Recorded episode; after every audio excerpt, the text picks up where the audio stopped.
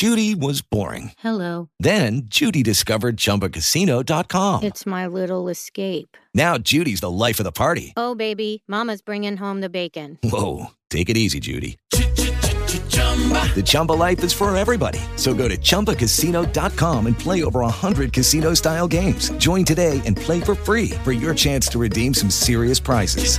chumba ChumbaCasino.com. No purchase necessary. Void where prohibited by law. 18 plus terms and conditions apply. See website for details. Buenos días, soy Delvi Cristel Ortiz. Les doy la bienvenida a esta edición de Delvi Cristel y compañía hoy, lunes 8 de marzo, Día Internacional de la Mujer. Y desde luego, vamos a celebrar este día y vamos a celebrarlo con tres mujeres maravillosas, tres puertorriqueñas que van dejando un legado eh, con sus vidas, con sus carreras, con sus ideas, con su trabajo personal, porque si algo bueno tenemos las mujeres es la capacidad de hacer trabajo interior, trabajo de nuestro mundo interior. Eso yo creo que es una de las cosas más bellas que logramos las mujeres y por eso somos tan capaces de transformar nuestras vidas, por eso somos tan capaces de hacer nuestros sueños realidad, no importa cuáles sean los obstáculos que se nos presenten en el camino, porque en general eh, somos guerreras y no hay quien nos haga eh, dar marcha atrás. Para esta conversación estoy tan agradecida y me siento tan afortunada de contar con la compañía de Josie Pantoja, quien es la coordinadora de la Organización Puertorriqueña de la Mujer Trabajadora, con la periodista y queridísima amiga Daisy Sánchez y con la queridísima eh, Tere Marichal, que ella quiere que yo la presente como contadora de cuentos.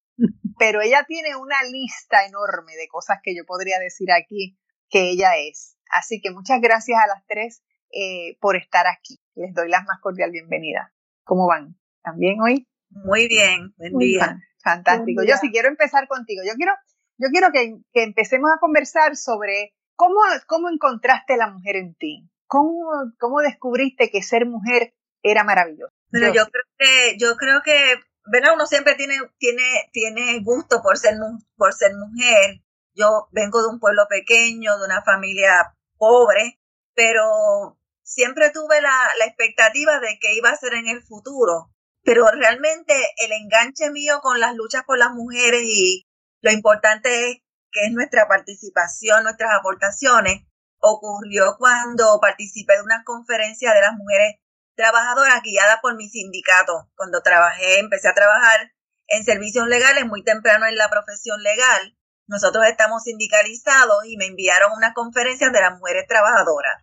Y las coincidencias que encontré ahí entre los planteamientos que se estaban dando, las conferencias que se estaban, los temas que se estaban exponiendo, coincidían con muchas de las cosas que yo había visto anteriormente y que me parecían injusticia para las mujeres. Así que llegué a esa lucha de la mano del sindicalismo. Muy bien. Siempre en la escuela de derecho había algunas cosas que me alertaban y participé en algunas investigaciones, pero fue por la vía sindical que yo llego entonces al feminismo. ¿Qué te llamo? ¿Realmente qué te llamo? ¿Qué te llamo de ti que te dijo yo tengo que estar en esto? Bueno, como, que, una, como una misión. Que estaban expuestas, se, se, pusieron en palabras y en conferencias lo que yo había estado observando un poco desde afuera en términos de las injusticias, del discrimen, de la violencia, de las mujeres que tienen que hacerlo todo en la casa, que se quedan solas con los hijos y las hijas cuando tienen alguna condición y los maridos entonces desaparecen porque esas condiciones requieren de mucho trabajo, de mucha es muy consecuente, ¿verdad? Para defender los derechos de, esos, de esas familias. De hecho, con eso es que yo trabajo desde hace muchos años. Así que puesta la, lo que yo había observado en las palabras y en lo que, cómo se denomina esto y cómo ocurre en todo el mundo y cómo la organización de las mujeres pueden contribuir a que esas justicias se mitiguen, no me pude bajar de ese carro. O sea, esa, esa, esa conferencia a la que yo fui, hubo como tres o cuatro más y después se formó la organización que yo coordino y desde entonces yo no pude dejar de hacer trabajo de solidaridad con otras mujeres. Se convirtió en una se convirtió en una pasión para Exactamente, exactamente. Y desde entonces pues no me he bajado de ese carro y no consiguió mi vida haciendo otra cosa. En tu caso, Daisy, ¿cómo descubriste lo importante que era ser mujer? Porque yo me imagino que, bueno, si yo me pongo a pensar, cuando, si yo fuera, la pregunta fuera para mí y yo me la hiciera, pues yo creo que Yo siempre, fue para mí una alegría que yo hubiera, que nací mujer y no, y no hombre. Siempre me gustó la idea de, de ser mujer. Siempre me apasionó la idea, siempre pensé que era como más chévere ser mujer que ser hombre. Así que, bueno, eso me pasó a mí. ¿Qué te pasó a ti? Bueno, yo creo que tanto mi papá como fueron quienes me enseñaron el camino que me tocaba, ¿no? Como mujer. Eh, mi papá, porque era muy estricto, bien chapado a la antigua, y yo tengo un hermano varón, y contrario a mi hermana y a mí, que teníamos las alas bien amarraditas, pues mi hermano era mucho más libre, y eso, pues yo lo veía, y veía la diferencia entre cómo me trataban, nos trataban a nosotras y cómo lo trataban a él. Y por el otro lado, mi mamá, la solidaridad de ella como mujer con nosotras dos era increíble. Mi mamá era un ser especial, de mucha luz, pero además bien trabajadora. Yo le digo de madera fina, una mujer que, que tuvo que luchar muchísimo para lograr sus metas y siempre nos enseñó a nosotras a ser bien fuertes, resistentes, y ella siempre nos decía, lo primero que ustedes tienen que entender es que tienen que valorar y proteger su libertad y el derecho a decidir. Esas eran frases que yo viví con ella gracias a mi mamá, eh, que siempre daba el frente a mi papá cuando se ponía muy terco. y creo que ahí fue que yo, gracias a eso, aprendí a enfrentar situaciones, aprendí a que era chévere ser mujer, porque eso también me daba un, mecanismo, otra manera de demostrar eh, el interior ese duro, fuerte, que otras personas eh, a veces no veían bien, porque siempre hay muchas personas, ¿verdad? Vivimos en una sociedad donde las mujeres eh, que son asertivas, que reclaman espacio, son miradas con alguna sospecha, a veces las relegan un poco y siempre las llaman demasiado como es que es muy histérica o muy terca o palabras de esas que usan. Pero mi mamá me enseñó que no, que, que por el contrario, yo, nosotras, porque mi hermana también es igual, eh, teníamos ese derecho y lo teníamos que exigir siempre. Así que es, es, yo creo que ese es la, el momento, ¿verdad? Cuando mi hermano con su libertad versus yo que me la tenía que ganar y la tenía que luchar con garra, con fuerza siempre. Eh, pero siempre valoré mi género y siempre valoré lo que mi mamá me enseñó sobre eso. Yo siempre pensé, yo siempre me sentí que, que las mujeres eran más fuertes. Yo creo que era una de las cosas que me gustaba. Decía, eso, eso decía las mujeres, las mujeres somos más fuertes. Y a mí me encantaba la idea de, de poder ser más fuerte. ¿Y tú, Tere? Eh, pues yo tengo la suerte de, de, que mi papá era feminista desde siempre. Eh, no sé si fue por su condición de exilado político pero él era quien alentaba a mi mamá a seguir haciendo teatro y él nos cuidaba. Él era quien abogaba por nosotras y nuestra libertad, porque mami siempre ha sido bien chévere, pero mami era como más tradicional, tal vez porque cuando se casa con papi, pues ella lo más que había salido era de Yauco a San Juan y papi había tenido que luchar por sobrevivir, huyendo de los nazis Papi estuvo en el tren de niños que salieron de España a Bélgica. Para quienes no sepan quién es tu papá, di quién es tu papá. Mi papá se llamaba Carlos Marichal y era un, artista. Y, y, papi estuvo en ese, era como un hogar de niños, de hijos republicanos o familias republicanas, porque cuando los franquistas van a entrar a España, ellos sacan a los niños en trenes y los llevan a Rusia, a Bélgica, los reparten en distintos países, muchos no regresaron. Pero cuando los alemanes van a entrar a Bélgica, bueno, ahí es donde mi papá coge fiebre amarilla y después toda su vida siguió medio malito, bendito, por eso se murió tan joven también, yo creo. Entonces, cuando él, cuando los mandan de vuelta a España, ya los nazis están en España y mi tío Juan va en bicicleta desde París hasta la frontera francesa y los rescata se lo lleva y se van a Marruecos. Y en Marruecos cogen el último barco de ganado, que yo vi una foto del barco que venía a México. Y de México, pues ahí fue, la UPI lo contrata para pintar una escenografía. Por lo tanto, que teníamos una experiencia de mucha libertad. Yo, si siempre hablo de mi infancia, es que el amor ha sido la salvación para mí siempre. Eh, el amor y la posibilidad de, de transformación siempre para mí ha sido básico. Entonces, en mi familia somos cinco mujeres y un varón, pero nunca nos trataron como niñas, nos trataron como seres humanos. Por eso a veces eh, yo le decía a mi hermana, ¿por qué? Porque alguna gente dirá que somos como medio salvajes, ¿verdad? Porque así. Bueno, el caso fue que estoy bien agradecida eh, por lo que tuve en mi casa. Comida, techo, libros bien buenos, música buena y dos seres humanos que creían en el poder de la creatividad y en el poder del amor. ¿Eso te hizo sentir que ser mujer era bueno? Te pregunto. Eh, no, eh, yo cuando me di cuenta que ser mujer era bueno fue cuando tuve conciencia, yo creo que, que cuando yo empezaste a escribir, formarme, que yo quería trascender. Y fue cuando empecé a escribir. La escritura para mí fue una forma que fue a los 19 años que escribí mi primera obra. Eh, y eh, fue bien interesante el proceso de darme cuenta que yo que tenía problemas de aprendizaje, se me hacía difícil escribir y leer, había optado por lo que yo le tenía terror escribir. Y yo decía, pero ¿por qué yo, por qué yo siento esta pasión por escribir si yo a veces no entiendo ni lo que escribo? es un proceso largo que habría que explicar, ¿no?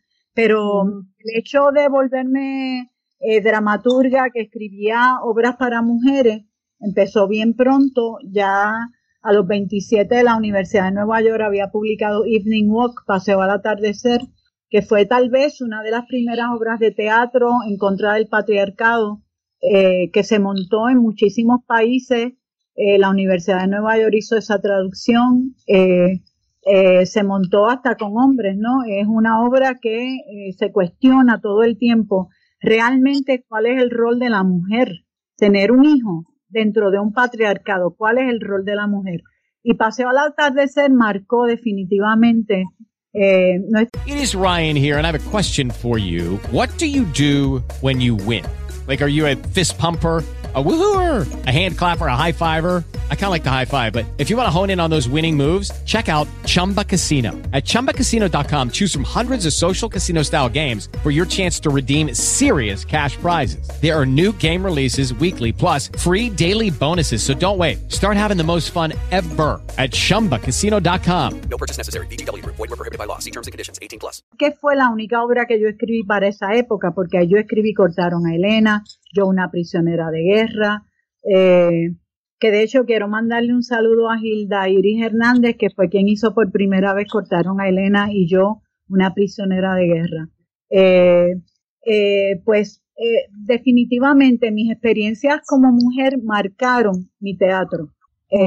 mi, todas mis experiencias como mujer, porque he tenido, pues, como todas las mujeres, muchas experiencias diferentes. Y eso Tengo que... Mi posición. Tengo que hacer una pausa en este momento, pero cuando regresemos, ¿qué tal si hablamos del rol de la mujer? ¿Cuál es, ya que tú lo has puesto en la conversación, cuál es el rol de una mujer? Ser madre, ¿cuál es el rol? Hablemos de cuál es el rol de la mujer eh, en, en, nuestra, en nuestra vida hoy. No se vaya nadie, regresamos en breve. Estamos de regreso en Delvis Grisel y compañía. Continúo conversando con Josie Pantoja, Daisy Sánchez y Tere Marichal Hoy estamos celebrando el Día Internacional de la Mujer y estamos hablando llanamente, simplemente, sencillamente de lo que es ser mujer, de cómo nos planteamos esa feminidad hoy día, de cómo vemos el, desarrollo del feminismo en Puerto Rico y había dejado en el aire porque Tere trajo una, un tema y dijo, bueno, yo pensaba cuál es el rol de ser de la mujer. Y pues hablemos de cuál es el rol de la mujer.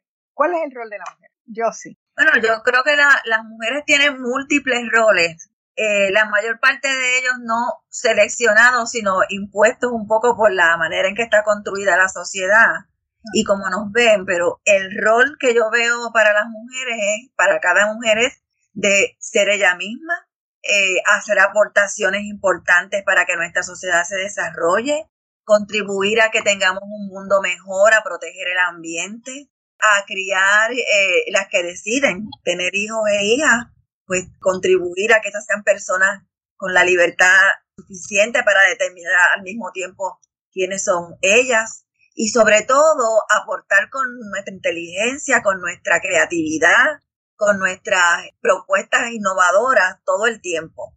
Pero al mismo tiempo hemos tenido la capacidad, ¿verdad?, de, al imponernos la sociedad tantos roles, manejarlos al mismo tiempo, ¿verdad? Muchas veces perdiendo parte de nuestra iniciativa, pero, pero no, no, no, no nos rendimos, sino que somos personas que resistimos y a pesar de la, de la desigualdad, de la falta de equidad que hay, echamos hacia adelante. Así que nuestro rol es ser bien fuerte, bien resistente y luchar por nuestros derechos también. Sí, yo creo que en la historia de la mujer a lo largo de, de, su vida en el planeta han sido muchos los avances, pero faltan muchos más. Y yo quisiera que llegara un punto en el, como decía ahorita Tere, estemos en tantas igualdades que podamos hablar no de hombres y mujeres, sino de seres humanos, de personas, que no tengamos que estar en esas separaciones que todavía nos, nos digo yo, nos retrasan porque no logramos, no logramos el entendimiento adecuado ni el respeto adecuado sobre el valor del trabajo de, de, una mujer y de la existencia de la mujer en el planeta. Y menos mal que ha habido muchísimos avances. Si nosotros miramos ahora el planeta, hay muchísimos países donde son las mujeres quienes están a cargo. Así que ha habido muchos avances en Estados Unidos. Hay una vicepresidenta mujer por primera vez en la historia de esa nación. Hay avances, pero obviamente yo creo que el trabajo tiene que ser de cada una, de cada una, como dice Josie, esta es tu existencia y como tú como mujer le sacas el mejor partido para ti y para tu entorno, para dejar un legado. Yo creo que cada mujer debe dejar un legado. Daisy, cuéntame tú. Pues yo coincido contigo y con Josie definitivamente. Tenemos la responsabilidad con nosotras mismas de abrir espacio a otras, que son nuestras hijas, nuestras sobrinas, otras mujeres en el mundo, empezar a abrir esos caminos, pero que no, no estamos solas, o sea, tiene que ser un trabajo en conjunto, porque no podemos asumir eh, sobre nuestros hombros toda la responsabilidad. Yo creo que la principal responsabilidad que tenemos es eh, en nuestro entorno más cercano, con nuestra familia, con nuestros niños. Tenemos la responsabilidad de criar varones, hombres, que sean feministas, que entiendan que una mujer no es diferente a ellos en ningún aspecto, excepto la cuestión biológica y física.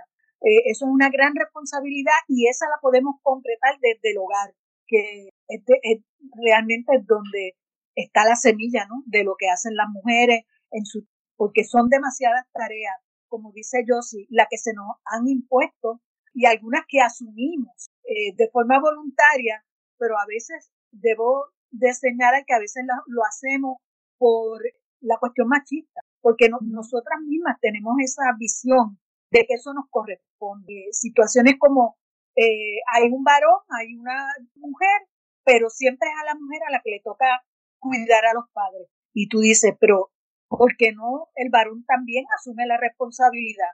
Si nosotras no les enseñamos a nuestros hermanos, por ejemplo, que a ellos también les corresponde esa responsabilidad y no porque yo soy mujer me corresponde a mí sola, por ahí estamos fomentando una actitud de parte de los varones que no es correcta y que va en detrimento realmente de todas las mujeres que están en su entorno, todas las que están a su alrededor.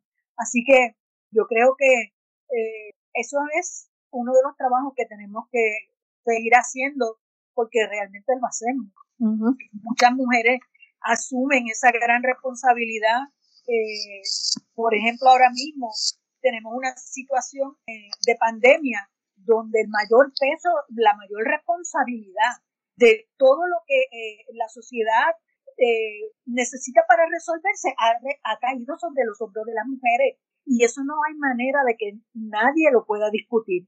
Las mujeres han tenido que asumir el rol de madres, de maestras, han tenido que asumir el rol de cuidadora, han tenido que a la misma vez mientras enseñan a sus hijos y, y ellas aprenden a su vez a ser maestras, tienen que continuar haciendo sus trabajos remoto. O sea, la, la cantidad de labor que le ha tocado a las mujeres en, en esta pandemia Y seguir cocinando, y seguir cocinando, y seguir limpiando la casa. Sí, y, seguir siendo profesional, y seguir siendo profesional, eh, porque para eso estudiaron muchas, para eso eh, estaban trabajando, tenían posiciones, y ahora mismo muchas eh, peligran todos sus esfuerzos en términos ya personales para desarrollarse como ser humano, eh, con conocimiento, ir a la universidad, obtener grados, están en peligro. Porque mucha gente han estado, han tenido que optar por me quedo en casa, pierdo mi trabajo. Hay muchas personas que han tenido que, muchas mujeres que han tenido que renunciar a su trabajo por el que lucharon toda su vida para poder eh, asumir los otros roles que han sido impuestos, muchos de ellos, pues porque precisamente por, por lo que dice yo, sino siempre tenemos la libertad y eso es lo importante, que tengamos la libertad para escoger, no que se te imponga. Y ese es el gran problema y bueno, no lo podemos dejar de ver ahora mismo, la actitud que ha asumido el gobierno, por ejemplo, con los empleados públicos, las empleadas, las mujeres que trabajan y hay un gran desprecio por todo el esfuerzo de estas mujeres que tuvieron que asumir durante todo este tiempo y lo están asumiendo. El cuidado del hogar, el cuidado de los el cuidado de sus ancianos, el cuidado de, de los compañeros, o sea, y, y, se les está poniendo contra la pared a decidir. A mí me parece eso bien injusto y, y no me parece correcto porque no se está valorando el esfuerzo que puso la mujer en todo este proceso y el esfuerzo con el que todavía la sociedad cuenta para poder salir, porque nos queda un trayecto bien largo aquí. y ya llevamos, nos queda, un nos queda un trayecto y llevamos un año ya. Hay que contar que tengo un año ahí al recuerdo. Y, nos queda, nos queda mucho tiempo, pero o sea, no, no, está resuelto. La vacuna no va a resolverlo todo de inmediato. Y ahí están esas mujeres, está, o sea, que se les está despreciando en este momento toda su aportación. Realmente el mensaje de, de, la, de la secretaria de la gobernación ha sido terrible terrible. Un desastre, un desastre. Total. Una falta de solidaridad con este, este sector de mujeres que tienen que decidir ahora, incluso ya les dieron, muchos van a tener que renunciar. Eso no es justo. Eso no es justo porque ellos tampoco asumieron sus responsabilidades inicialmente y no han provisto todo lo que se requiere para ahora poder estar haciendo esas exigencias. Sí, porque entonces poner la bola en la cancha de la mujer trabajadora cuando la responsabilidad está en otro sitio. Así, cualquiera, ¿no? Así cualquiera. Tere. Yo, mientras ustedes hablaban, yo pensé en, en Pura Belpré, que tú sabes que yo estuve un año entero promoviendo por toda la isla. En el 2019 yo dije que ese era el año de Pura Belpré y, y visité escuelas en toda la isla de forma voluntaria explicando el valor que había tenido Pura Belpré en nuestro país, porque la mayoría de la gente no la conocía, esa es la realidad. Hicimos cinco actividades de conferencias y actividades eh, orientadas al público donde llegaban hasta 300 personas esas actividades y luego un recorrido por toda la isla. Para mí Pura Belpré la caracteriza una palabra que caracteriza yo creo a todas las mujeres, empatía porque la empatía es esa posibilidad de verte en el otro eh, y de poder entenderlo. No creo que haya otro ser en la tierra que pueda llegar a sentir tanta empatía como las mujeres. Cuando Pura Belpré va a Nueva York y más tarde le ofrecen el trabajo de bibliotecaria y ella entonces crea ese rincón para niños puertorriqueños que iban allí a escuchar los cuentos de ella, ella se vuelve bibliotecaria, amiga, consejera, madre, eh, guía, salvadora. Eh, Pura Belpré les da la oportunidad a esos niños de que por un momento recuerden la isla, recuerden los personajes que pertenecían a los cuentos folclóricos que ellos conocían, recuerden palabras en español que ella incluía en los cuentos, porque no es que ella eh, sin saberlo, pues empieza a meter palabras en español en Cucarachita Martina. Yo estoy segura que Pura sabía muy bien que la empatía es algo que hay que formar en la infancia. With the Lucky Land you can get lucky just about anywhere. This is your captain speaking. Uh, we've got clear runway and the weather's fine, but we're just going to circle up here a while and uh, get lucky. No, no, nothing like that. It's just these cash prizes add up quick. So I suggest you sit back, keep your tray table upright, and start getting lucky. Play for free at LuckyLandSlots.com. Are you feeling lucky? No purchase necessary. Void where prohibited by law. 18 plus terms and conditions apply. See website for details. Hey guys, it is Ryan. I'm not sure if you know this about me, but I'm a bit of a fun fanatic when I can. I like to work, but I like fun too. It's a thing. And now the truth is out there. I can tell you about my favorite place to have fun Chumba Casino. They have hundreds of social casino style games to choose from, with new games released each week. You can play for free anytime, anywhere and each day brings a new chance to collect daily bonuses. So join me in the fun. Sign up now at ChumbaCasino.com. No purchase necessary. BGW. Void were prohibited by law. See terms and conditions. 18 plus. Ansia. La empatía hacia todo lo que de una u otra forma te llama a tus raíces, a tu cultura, a tu forma de ser, a cómo somos nosotros. Y para mí ella fue el ejemplo de una persona que tuvo el deseo y el amor tan grande de crear un espacio donde esos niños que pasaban tanta hambre, prejuicio, dolor, eh, en un momento en específico, a través de la palabra y a través del cuento, se encontraban a sí mismos y se encontraban con el otro. Y entendían que a pesar de todo, sí había un espacio para ellos. Y entonces esa, esa, esa... lo que toda mujer hace toda su vida. Se pasa creando espacio espacios y espacios y abriendo espacios y caminos y formando puentes, porque Pura formó un puente entre Nueva York y Puerto Rico, por donde pasaba Juan Bobo, Cucarachita y le llevaba... No, y creando, y sobre todo creando comunidad, eso es bien importante. La, la mujer es una creadora de comunidad extraordinaria y empatía es lo que yo sí y Daisy han dicho que le ha faltado aquí a, y yo creo de la gobernación. Tengo que hacer una pausa pues cuál es el rol de la mujer creo que espera espera espera en términos de contadora porque para mí los contadores de cuentos Ok, tengo, tengo que hacer una pausa. Sí. perdona que te interrumpa tengo que pausar. Regresamos en breve. Estamos de regreso en Delvis Grisel y compañía. Continúo conversando con Tere Marichal, Daisy Sánchez y Josie Pantojas. Bueno, el caso es que sigue habiendo mucha eh, injusticia y mucha falta de reconocimiento a, lo, a, la variedad de roles que ustedes han mencionado que, que, tiene, que tiene la mujer. Y la mujer tiene que abrirse paso de forma eh, incluso a veces más feroz que lo que le toca a un, a un hombre. La lucha, la lucha es sin cuartel y, y mucha gente no lo ve ni siquiera eh, lo nota, ni siquiera lo percibe y tal vez por eso eh, no se no se valora no se valora tanto. Tere, tú ibas, te había te corté allí, te dejé en la mitad de tu comentario. No, pero que te doy la oportunidad ahora de que, de que eh, termines tu comentario. Porque yo creo que nosotras abrimos caminos, creamos puentes y cuando Pura contaba esos cuentos, que le abría la puerta a los niños, encontraban una cama caliente, una cama donde no eran abusados, encontraban secretos agradables, encontraban a través de los cuentos a sí mismos, encontraban una manifestación positiva dentro de esa ciudad tan difícil como es Nueva York y como lo es ser un niño migrante.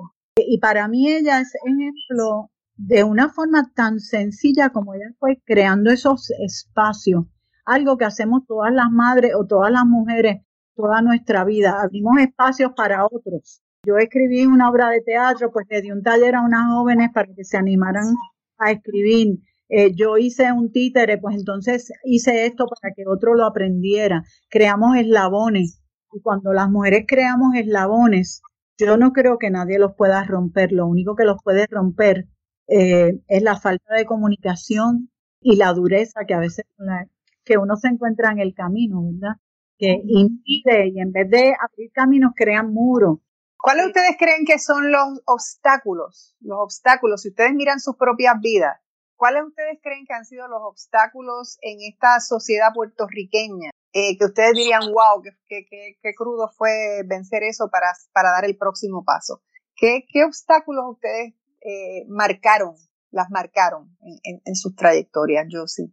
Bueno, en el caso mío, un poco la cuestión racial, ¿verdad? Eh, la, también el aspecto de la, la falta de recursos económicos en determinado momento, por ejemplo, yo sabía que si yo no, no lograba entrar a la escuela de derecho de la Universidad de Puerto Rico, no iba a poder estudiar derecho porque en ninguna otra universidad yo lo iba a poder pagar y no iba a poder tener una beca. Eh, así que ese aspecto también y también los estereotipos, ¿verdad? Eh, que, que, van, que van surgiendo a tu paso, porque tú no te has casado y porque tú no tienes hijos y porque tú no regresaste a Vega Baja y te quedaste por San Juan. O sea, muchos muchos estereotipos. Que uno tiene, una tiene que ser fuerte en términos de, la, de lo que una cree y de lo que una quiere ser. Y a mí me ha valido mucho, muchísimo. Yo no tengo hermanas, mujeres eh, de sangre, pero mi círculo de amigas, que son mis hermanas, ¿verdad? Escogidas, me han ayudado mucho a crecer, a aprender a resistir. Y por otro lado, este, yo tuve un papá que, que me respaldó mucho, aunque no era un hombre de muchas palabras, no era un hombre tampoco de abrazos y besos, pero sí era un hombre que una, una sentía que la quería y el respeto que había por, por, una como mujer. Así que eso me ayudó también mucho a resistir. Pero yo creo que esta, esta, cuestión de los roles, de los estereotipos que te marcan y que la gente quiera que tú sigas por este camino y no por este otro, uh -huh. son de las cosas más difíciles de, de, de vencer, de superar de superar. Daisy. Daisy. Bueno, yo te diría que tal vez en el área profesional, eh, yo estoy en, estuve en un medio durante treinta y pico de años de mi vida eh, a nivel profesional, eh, donde la solidaridad no es algo que abunda, para ser honesta. es bien difícil conseguir ese apoyo de, de muchos compañeros, de, de hombres y mujeres. Y yo creo que eso es el mayor reto. Bueno, pero imagínate, en la televisión donde reina el egocentrismo, eso. no está fácil. Sí, sí, en general, en general pero también en términos del periodismo, porque si tú ves, uno mira a Puerto Rico dentro del mundo, no ha cambiado mucho la posición de las mujeres. Son las que menos puestos de factura tienen, son siempre las que cobran menos, son las que trabajan más, son las que se les exige más, pero se le también se le niegan oportunidades, muchas oportunidades. Cosas tan sencillas como que no te mandan a cubrir tales eventos porque supuestamente te ponen en peligro por ser mujer.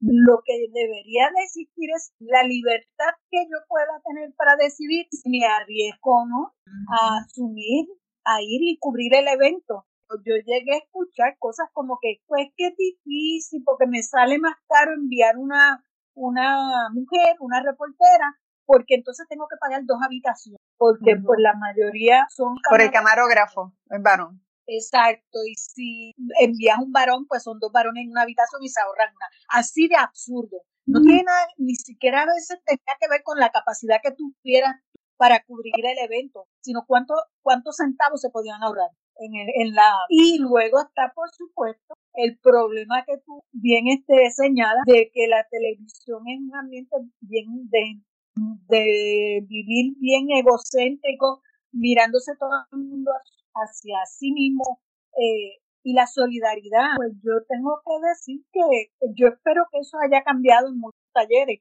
pero la verdad es que para comenzar ni las mismas mujeres se re reconocen que están en posiciones distintas a los varones eh, y no, no reconocen ni siquiera las luchas de otras compañeras cuando se tienen que enfrentar a los patrones en términos, o sea, todo es malo para las mujeres en términos laborales, en términos profesionales.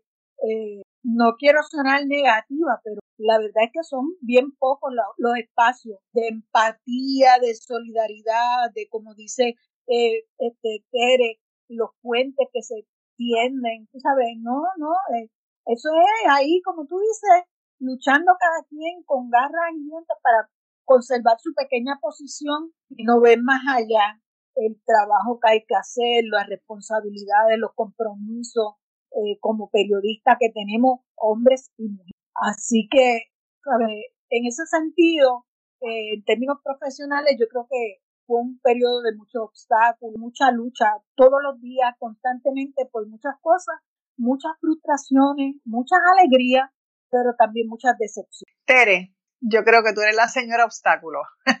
Eh, pues yo creo y que... Y los has vencido todos. Y los has vencido todos. Fíjate, no todos, porque hay cosas, ¿verdad?, que pasan que, que son bien difíciles de vencer, por más que tú quieras.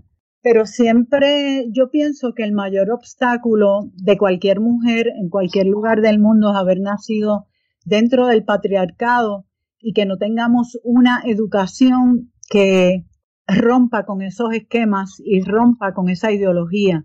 Eh, por otro lado, nosotros como país que ha sido invadido y que tenemos un imperio, ¿verdad?, que determina y que nos ha dado una educación donde se fomenta el que tengamos actitudes racistas, por ejemplo, que es algo que todo el mundo en Puerto Rico tiene y que tenemos que bregar con eso. El tenerlas no significa que tú no quieras cambiar o transformarte, pero tenemos que dialogar. Por eso es que yo pienso que los prejuicios eh, que nacen de una sociedad patriarcal como esta son los que fomentan el que los seres humanos estemos tan divididos y que las mujeres a veces nos veamos como enemigas. Porque muchas cosas que a mí me han pasado, como por ejemplo la censura de Mermelada para Todos, que fue una obra sobre el incesto, que entró la policía al teatro de la universidad y ese fue el jaquemate porque a mí ya me habían expulsado de la universidad por terrorismo. Eh, ese fue el jaquemate que hizo que fue como para terminar de hundirme y yo pensé, ¿y si lo hubiera escrito un hombre, hubiera sido igual? Siempre me he planteado eso con distintos textos que yo he escrito en mi vida y cosas que me han pasado. Cuando yo era María Chusema, la gente me decía, ¿y por qué María Chusema no tiene un príncipe? Yo decía, ¿pero quién? pero ¿de dónde a usted le sale eso? Hoy voy a tener un, un príncipe, a mí no me interesa, o sea, eh, eh, eh, esa es una contadora de cuentos. Ah, pero sería tan chévere. yo no, no sería chévere. ¿Sabe por qué? Porque María Chusema es una mujer independiente, escritora, contadora de cuentos y no se debe a nadie. Ella se debe, si usted observa muy bien los libretos, a los derechos humanos, a la justicia, a explicarle a los niños lo que es el apartheid en los años 80, eh, a todo el trabajo que yo hice educativo desde la casa de María Chusema, que mucha gente no escuchó, porque yo tenía un trajecito de princesa, o a lo mejor tenía el pelo como lo tenía, ¿verdad? Porque los prejuicios están por todos sitios. A veces tú ves a alguien vestido y ya tú le pones un sello. Yo no soy persona de poner sello, yo soy persona de escuchar, porque soy contadora de cuentos y mi deber hacia la gente es entregar lo que yo escucho o he leído, tal y como lo he leído y como se ha hecho. ¿Por qué razón? Porque para mí el cuento es una herramienta liberadora. Y creo que la educación de las niñas en Puerto Rico es nefasta. Eh, para lograr realmente un cambio hay que establecer bien claro qué es lo que buscamos cuando hablamos de construir una sociedad donde las mujeres sean tratadas con dignidad, no sean violadas en su cama, se olviden las violaciones porque simplemente allá se le va a olvidar. Eh, demos la cara a situaciones que han pasado, no simplemente mantenerlo como un silencio. Eh, como yo he pasado por tantas cosas en mi vida relacionadas a temas distintos, creo que el problema más grande es el que podamos hablar. Pero si usted no tiene el don de la palabra, ¿cómo usted va a explicar lo que ha pasado? Como ustedes saben, yo siempre he abogado por la narración oral desde la infancia porque eso crea en uno desde tiempos antiquísimos un fluir de conciencia y la palabra fluye en el ser humano. Cuando usted tiene dominio de la palabra y usted tiene dominio del discurso público, usted puede pararse en cualquier sitio y hablar y expresar sus ideas y sus planteamientos eh, para hacer una transformación, porque al fin y al cabo tenemos que pensar siempre en que venimos al planeta Tierra a ser parte de un proceso de transformación social que va a ayudar a todos los seres humanos a vivir mejor. Así es como yo lo veo y cuando me encuentro con tantas situaciones, ¿verdad? Como la que yo estoy pasando ahora con mi hijo, que es tan dolorosa, eh, ¿sabes qué? Que siempre visualizo que el futuro va a ser distinto, por ejemplo, porque eso lo aprendí con los cuentos. Los seres humanos ensayaban a través de los cuentos lo que iba a ser su futuro. Por esa razón la comunidad se reunía a escuchar al contador de cuentos y ensayaban juntos un futuro, algo que aquí en Puerto Rico no nos han enseñado a hacer, a ensayar un futuro, un futuro, distinto para las niñas.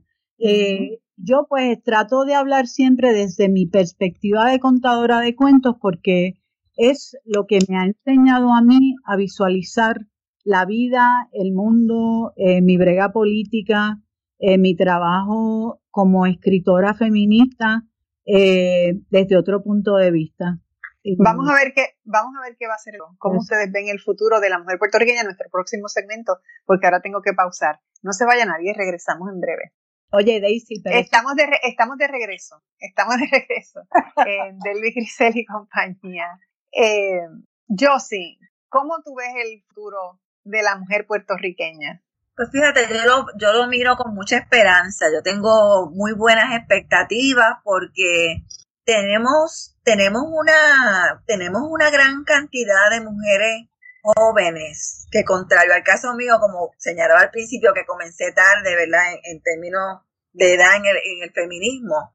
Las, las, jóvenes ahora se, se preparan, se, se, se, van formando desde mucho más temprano. Y hay una gran cantidad de, de mujeres que están educando a sus hijas en la búsqueda de esa libertad, en la búsqueda del poder, no para sí mismas, sino para compartirlo. Y veo, eh, las veo tan valientes, tan consecuentes, tan articuladas y tan alegres, ¿verdad? Que me da mucha esperanza. Al mismo tiempo, yo no soy de las que pienso que tiene que haber un, un relevo de batón. Yo pienso que las que estamos ya en, en, otro, en otro proceso, podemos seguir caminando junto a esas mujeres jóvenes, junto a las que se van formando y todas juntas podemos adelantar mejor nuestras causas. Así que yo, a pesar de que todos los días nosotros hemos logrado muchas cosas, como tú decías, Delvis, pero cada, cada cosa que logramos no podemos recostarnos ahí, lo logramos y nos quedarnos así, sino que tenemos que estar siempre defendiendo lo que obtuvimos, porque si no, viene un, un, nos lo pueden arrebatar, así que estamos adelantando y defendiendo lo que ya tenemos al lado de acá todo el tiempo. Y yo pienso que de esa manera, si mantenemos ese ritmo, seguimos siendo valientes, eh, compareciendo en, los lugares donde se establece política pública para plantear nuestras posturas, defendiendo, como dice Tere, la educación que ayude a erradicar eh, todos estos estereotipos y la, la ideología patriarcal, podemos, podemos adelantar y tenemos, podemos ver un arco iris ahí en el cielo, clarito, eh, más adelante. Bueno, es que el siglo XXI es el siglo de la mujer, yo no tengo, no tengo duda de eso. Daisy, Bueno, primero te diré que a mí me agrada mucho pensar que tenemos un grupo de mujeres eh, en la política que están reclamando los espacios que todas nos merecemos, pero también han entendido que hay que tener poder, no hay que tenerle miedo, hay que buscar el poder, hay que eh, buscarlo porque desde ahí también viene la libertad para todas nosotros. Y más cercano te hablo del mejor ejemplo que yo tengo, que son las compañeras de mis hijos. Yo tengo dos hijos varones y he vivido la experiencia más maravillosa en este pasado, estos pasados dos años porque eh, he tenido de cerca lo que yo sí está hablando de estas mujeres nuevas, de nuevo pensamiento, valientes, atrevidas eh, y súper independientes, bien eh, certeras, bien este, enfocadas en lo que ellas quieren para ellas, adoran a, cada uno, cada una adora a mis hijos, pero no dejan de ser independientes, no dejan de reclamar su espacio eh, y para mí es una gran diversión a veces escuchar las conversaciones de ellos cuatro y cómo mis hijos reaccionan a, sus reclamos, a sus planteamientos, cómo son de respetuosos, cómo las consideran y siempre toman en cuenta, porque a la primera que no lo hagan, pierden el paso. Ha sido una experiencia maravillosa. He vivido estos últimos dos años con estas mujeres maravillosas que me alegra que estén en la vida de mis hijos, eh, y he aprendido mucho de esa generación que, ¿verdad? Por, la distancia, porque yo estoy, ya no estoy muy activa en otras áreas, pues uno la pierde. Pero ver lo que, lo que está echando para adelante, lo que está surgiendo, es maravilloso, porque nos promete un mundo diferente para todas nosotras. ¿Cómo ves tú el futuro, Tere? Eh, pues yo coincido con Josie también, porque yo tengo dos hijas mujeres que son así mismo independientes. A veces, de hecho, ellas son quienes, yo siempre digo, ay, qué suerte que yo tuve hijos porque me ayudaron a crecer. Menos mal. Sí, me ayudaron muchísimo mis hijos. Eh, yo siempre... A mí los míos, yo digo que, yo digo, Tere, que a mí mis hijos me salvaron la vida. Todas las veces me salvaron la vida. Si yo no hubiera tenido hijos, la historia mía hubiera sido otra. Sí, mi, mi nena llegó a mirarme de arriba abajo y me dijo, ¿a dónde tú vas? Y yo le dije, pues tú no me dijiste que íbamos a comer y tú vas a salir así vestida. mami, mami, ya, eh, eh, ven acá, mami. Eh, o sea, siempre están, eh, de verdad que les agradezco mucho que me hayan enseñado tantas cosas, pero yo siempre le digo a la gente esto, cuando a mí la gente me dice, no, porque antes, y yo le digo, antes, antes no existía la Carta de Derechos Humanos, antes no existían los derechos para niños y niñas, ¿sabes? Antes, antes una niña de dos años, eh, esclava, a los dos años tenía que barrer toda una casa, para que usted lo sepa, en una hacienda. Antes, un niño de siete años tenía que cargar latones de agua, caminar un montón sin zapatos.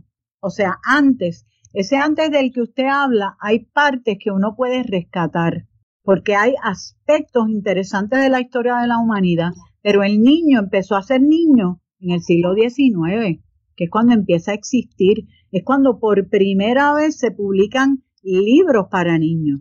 El niño no existía antes. Por lo tanto, eh, el siglo XIX, XX y XXI son los siglos de las nuevas generaciones. Son los siglos que nosotros tenemos que cuidar, sobre todo este siglo, y abrir camino y, y crear esos puentes para que la gente joven pueda seguir pasando y aprendiendo de nosotros, porque lo que dijo Josie de no es dejar la experiencia que uno ha tenido, porque la experiencia es la que nos da este presente y por eso estamos hablando aquí, porque si no tuviéramos la experiencia sería nefasto. Eh, pero esa experiencia es la que tenemos que entregar a los demás a través del trabajo que cada cual hace, ¿verdad? Porque es una experiencia valiosa, es la experiencia que mi abuela me entregó a mí cuando me enseñó a hacer vino de uva, pan de maíz, me enseñó a sembrar todo tipo de plantas, me enseñó sobre la vida a una mujer que nunca había estudiado. Eso que ella me pasó, esas historias que mi padre me pasó sobre lo importante que era luchar por la justicia, esas historias tan valiosas que mami nos enseñó luego que papi murió y ella se quedó viuda y siguió trabajando y luchando y luchando sin cesar, porque eso es lo que es la vida. La vida es una lucha permanente de encontrar y perder, perder y encontrar. En cada pérdida hay un aprendizaje y en cada encuentro hay una sabia lección que uno tiene que entregar y regalar a los demás. Para mí eso es el futuro y eso es lo que yo he tratado de hacer de una forma, pues más o menos dentro de lo que hay, ¿verdad? tratar de enseñar siempre, porque al fin y al cabo, además de contadora, soy maestra. Y al ser maestra siempre pienso en la posibilidad de que cada instante que yo tengo es un instante para que otro pueda aprender sobre un tema en específico o sobre algo, o yo aprender en el proceso, porque el proceso de vivir, de existir, es un proceso de aprendizaje continuo, no es una condena perpetua es un aprendizaje continuo donde todos nos vamos transformando. Perfecto. Bueno, se me ha terminado el tiempo. Ustedes tienen que volver en otro momento conmigo. Esa es la realidad. Porque nos hemos hablado aquí, de momento yo miro y digo, no, porque esto me tengo que despedir, ¿cómo va a ser? Si yo creía que estaba empezando este programa. Estoy bien contenta de que ustedes hayan estado conmigo para celebrar eh, el Día Internacional de la Mujer. Creo que ha sido una conversación amena, interesante, fascinante, diría yo, eh, sencilla, como les había planteado eh, al principio del, del, programa. Y estoy, pero más que agradecida, que vivan las mujeres, que vivan las que mujeres. Vivan. Que, vivan, ¿verdad? Que vivan. Eso dirán a las mujeres. Seguro que sí, seguimos para adelante, seguimos para adelante. Amigos, que tengan un día maravilloso. Muchísimas gracias por escucharnos. Y a ustedes mujeres, tiren para adelante, que empujan atrás. No nos detenemos.